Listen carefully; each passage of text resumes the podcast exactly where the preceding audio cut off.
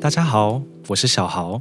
现在为大家介绍的这件作品是艺术家李正勋的压克力画《下一个天光》。我们将这件作品制作成可以触摸的辅具，你可以借由触摸感受艺术家想要传达的气氛。这件作品大致上可以分成三个部分。首先，在你左手边下方凸起的是两座和缓起伏的山，左边的山比较矮，右边的山高一点。山的上方是一大片平坦的绿色和白色，由上到下都覆盖着一大片白色的格纹线条，每一个格纹的大小也都不相同。右手边下方则是从左边延伸过去的山脉，沿着材质粗糙的麻线，就可以感受山脉的起伏。山脉的上面有四个绿色的三角形，形状各不相同。